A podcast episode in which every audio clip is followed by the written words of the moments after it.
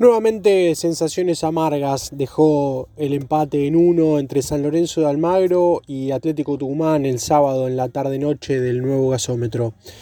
Sensación eh, agridulce si se quiere por que San Lorenzo termina una vez más jugando de local eh, con un planteo sin demasiadas ambiciones, sin demasiadas ideas, sin desarmar prácticamente en ningún momento esa línea de, de cinco jugadores en el fondo y el sabor agridulce porque bueno, se enfrentaba ante el puntero del campeonato, al que hoy sigue siendo el puntero del campeonato, Atlético Tucumán. Y el punto positivo para ver tiene que ver también con que anuló eh, gran parte del juego que venía haciendo Atlético Tucumán, que lo llevó obviamente a estar en esa posición de privilegio del fútbol argentino. Eh, cuando digo esto es porque prácticamente anuló a, Lotti y a Ruiz, eh, que eran los delanteros que, más peligro generaban en el conjunto de Lucas Pusineri, el entrenador con, con, pasado campeón como jugador azulgrana. Recordemos que fue campeón en el ciclo de Manuel Pellegrini, en el Clausura 2001 y en la Copa Mercosur. Eh, sacando esta, esta, anécdota, San Lorenzo, como decíamos, conformó una línea de, cinco defensores con los tres eh, Gatoni, Zapata y Campi. Eh, en, esa línea de tres bien en el fondo, acompañado en los costados por Jalil Elías de cuatro ¿sí? y Braida, que es el, el tres improvisado que está usando Insúa tras la salida al, al, Elche del jugador Fernández Mercado. Y Braida eh, hace lo que puede. Recordemos que es un jugador bastante resistido en San Lorenzo, que nunca pudo, pudo rendir ni acercarse al rendimiento que tuvo en Aldo Civi. Y ahora en esta posición, eh, digamos que se está reinventando. Tuvo un partido eh, aceptable dentro de lo que se le puede pedir a Brian en esa posición. el doble 5 conformado por Méndez, sí, un poquito más retrasado que Martegani, de flojo partido. Méndez de lo mejorcito de San Lorenzo, junto con Zapata y Gatoni, que cumplieron un muy buen partido en defensa.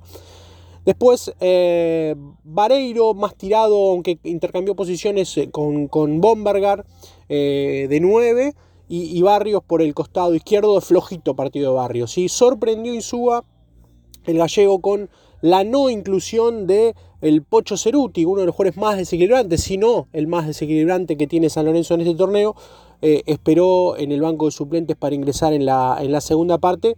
Y bueno, después de, de un primer tiempo flojito, flojito, donde prácticamente no hubo situaciones de, riesgo, más allá del gol anulado a Bombergard por un pequeño roce en Gatoni al, apenas comenzó el partido, que hubiese sido el, 1 0 para San Lorenzo, después eh, hubo un mano a mano, sí que tapó bien batalla, eh, y, no mucho más. Prácticamente los eh, tucumanos vinieron a, conservar el empate y a San Lorenzo parecía no disgustarle tampoco.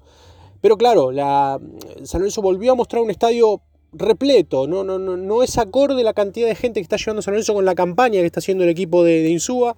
Otra vez hubo más de 30.000 personas en, el estadio. Eh, para la segunda mitad, bueno, se vinieron los cambios.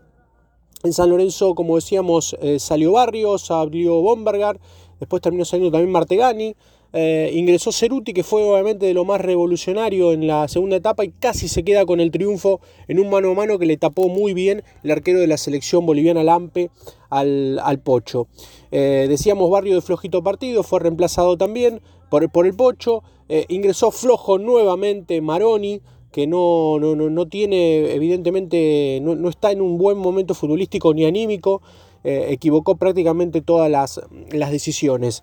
Eh, decir que San Lorenzo, como decíamos, sumó un punto ante el puntero del campeonato. Eso podría ser el vaso medio lleno. El vaso medio vacío que, en condición de local, volvió a carecer de, ideas y, resignó puntos que lo acercaran un poquito más no digo a la tabla de, arriba porque está, está, lejos de los punteros, pero sí por lo menos con mantener algún tipo de ilusión para ingresar a alguna Copa Sudamericana. Pero no, olvidar, no olvidarnos de dónde viene San Lorenzo cuando lo agarró el Gallego Insúa y decir que todo esto eh, está mejor que, en ese entonces. Y, San Lorenzo, bueno, eh, sigue sumando. De, de, a uno, de a poquito, es el equipo que más empató en el torneo. No pierde, es difícil ganarle. Ahora tiene un. Nuevamente ya el miércoles juega el próximo partido por la fecha 19 ante Colón de Santa Fe en el cementerio de los elefantes a las 4 y media de la tarde. Y ya mira de reojo lo que va a ser el partido del próximo domingo. uno de los clásicos más importantes del fútbol argentino cuando enfrente nada más y nada menos que a River Plate, que veremos cómo viene, cómo llega después de la derrota en el clásico ante Boca, va a tener un partido de por medio, pero sin duda que es mejor para San Lorenzo que haya perdido el clásico con Boca, porque si hubiese ganado, se hubiese acercado más todavía la tabla de posiciones de arriba y hubiese sido un, rival difícil. No por eso no lo va a hacer el, domingo próximo en el nuevo gasómetro. Pero antes que eso, recordamos, San Lorenzo juega nuevamente el miércoles a las 4 y media de la tarde frente a Colón de Santa Fe. Informó sobre el presente de San Lorenzo Almagro Fernando Neira.